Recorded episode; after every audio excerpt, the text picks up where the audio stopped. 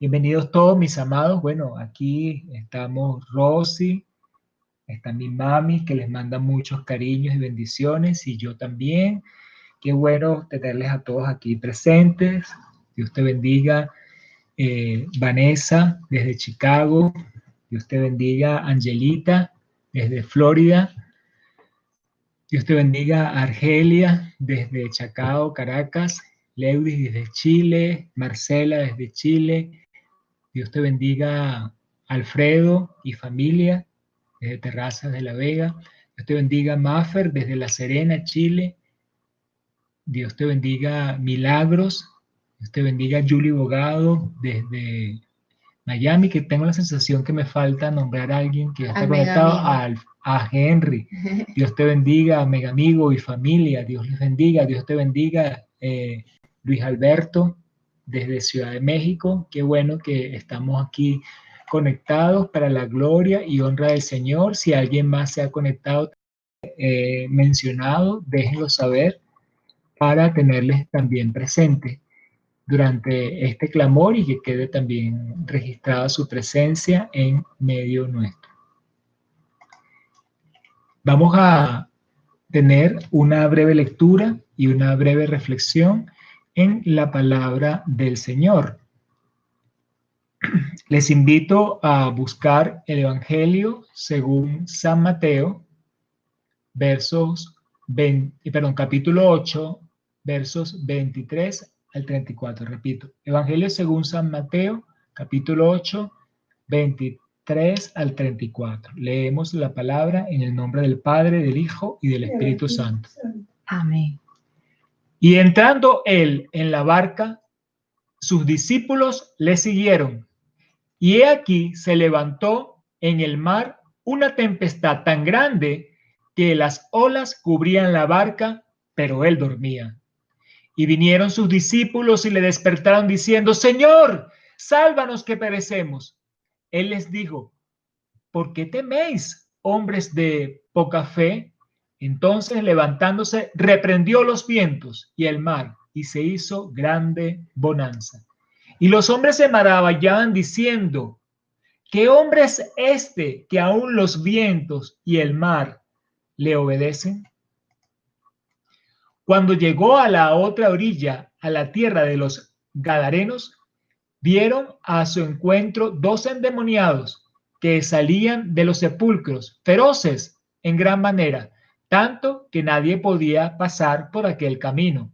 Y clamaron diciendo, ¿qué tienes con nosotros, Jesús, Hijo de Dios? Has venido acá para atormentarnos antes de tiempo. Estaba paciendo lejos de ellos un hato de muchos cerdos. Y los demonios le rogaron diciendo, si nos echa fuera, permítenos ir a aquellos hatos de cerdo. Y él les dijo, id. Y ellos salieron y se fueron a aquel hato de cerdos. Y aquí todo el hato de cerdos se precipitó en el mar por un despeñadero y perecieron en las aguas. Y los que apacentaban huyeron y viniendo a la ciudad contaron todas las cosas, lo que había pasado con los endemoniados. Y toda la ciudad salió al encuentro de Jesús. Cuando le vieron, le rogaron que se fuera de sus contornos. Amén. Amén.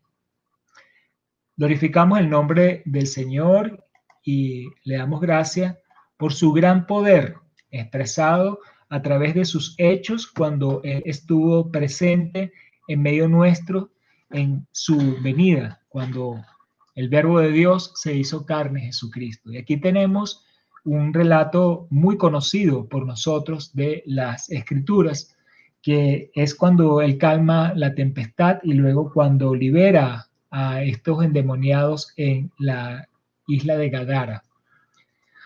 Vemos acá que el Señor está siendo acompañado por sus discípulos. Una característica, mis amados, que nosotros como discípulos del Señor debemos desarrollar es el seguir al Señor donde quiera que esté. Y así estos discípulos le seguían al Señor. Sin embargo, a pesar que los discípulos seguían al Señor, tenían un problema y era el problema era que no habían fortalecido, no habían desarrollado bien su fe. Necesitamos, mis amados, en estos tiempos nosotros fortalecer y desarrollar nuestra fe. Se dan cuenta que en el pasaje dice que se levantó una gran tempestad y Jesús, a pesar que había una gran tempestad, él estaba tranquilo, él estaba calmado, simplemente estaba reposando. ¿Cómo nos cuesta a nosotros en medio de una tempestad, en medio de una situación difícil como la que se vive ahora a nivel mundial y cada quien en particular en su, en su entorno, estar tranquilo? Yo leía ahora en la tarde mensajes de una persona y todo lo que decía es, tengo temor, tengo miedo, estoy angustiado. Y decía, wow, qué, qué impresionante, qué dolor. Sí, una persona que está pasando eh, situaciones difíciles, situaciones de tempestad, pero estaba tal vez como estos discípulos que Jesús le reprocha el que eran de poca fe. ¿Por qué teméis, hombres de poca fe? Yo les digo hoy, mis amados, ustedes que me escuchan, amigos que me escuchan, ¿por qué temen? ¿Acaso no está en tu barca Jesús? Pues si en tu barca está Jesús, si Jesús está en tu vida, si tú has recibido a Jesús, tú le sigues y Él está allí, puedes estar seguro que en su momento Él se va a levantar y va a reprender los vientos y Él va a calmar la tempestad. Simplemente tienes que estar en fe y tienes que llamarle a Él. Así que yo te invito a que deposites tu fe una vez más en Jesús y que desarrolles esa fe. Vemos la palabra que la fe es la certeza de lo que se espera, convicción de lo que no se ve, pero también nos dice Pablo que la fe viene por el oír y el oír de la palabra de Dios. Entonces, para tú desarrollar esa fe, tienes que prestar oído a la palabra de Dios.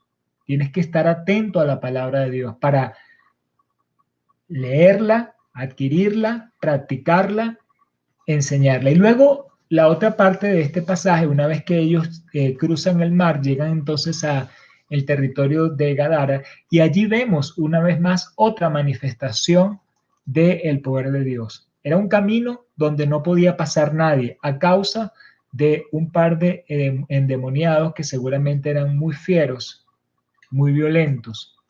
Pero Jesús iba a pasar por allí y nada iba a impedir que Jesús pasara por allí. Amados, hay tantas situaciones de violencia y tantas situaciones a nuestro alrededor, caminos que tenemos que transitar y decimos son tan difíciles. Hay allí este, cosas a las que temer. Pero déjame decirte que si Jesús va contigo en ese camino, Jesús va a abrir el camino y nadie se le va a poner. Fíjate que acá Jesús ni siquiera tuvo que dar una palabra, simplemente la presencia de Jesús hizo que esos demonios dijeran, ¿qué tienes con nosotros si no ha llegado el tiempo? Si la presencia de Jesús está en ti, vas a poder estar tranquilo, porque aún demonios que estuvieran operando van a reconocer esa presencia y van a temer. No se trata de eh, hacer escándalos y pegar gritos. No se trata de usar violencia ni de alzar la voz. Yo no me imagino a Jesús aquí alzando la voz. Simplemente su presencia fue tal que los demonios suplicaron para irse de estas personas. Y Jesús simplemente le dijo, id. Ya, una palabra sencilla. Así es el poder de Dios.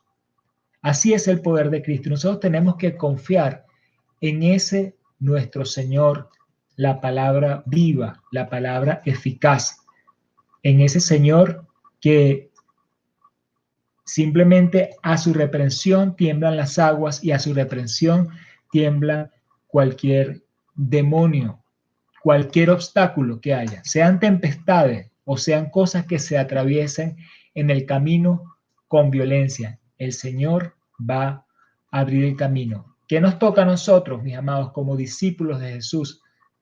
Ir con Jesús, acompañarlo, que Él esté en nuestra barca, mantener nuestra fe y entender que Él va a abrir el camino. No va a haber situación natural que pueda más que Jesús, como una tempestad, pero tampoco situación espiritual, como los demonios, que puedan más que Jesús, ni aún situaciones físicas. Nadie puede más que Jesús. Así que mis amados, pongamos esta confianza en el Señor. Aquí Luis Alberto nos hace un comentario, dice, qué difícil este mundo, ¿qué sería de nosotros sin Jesús? Muy pertinente este comentario. ¿Qué sería de ti sin Jesús? ¿Qué sería de nosotros sin Jesús? Así que la invitación es a que desarrollemos nuestra fe, crezcamos en la fe, pongamos nuestra mirada en Jesús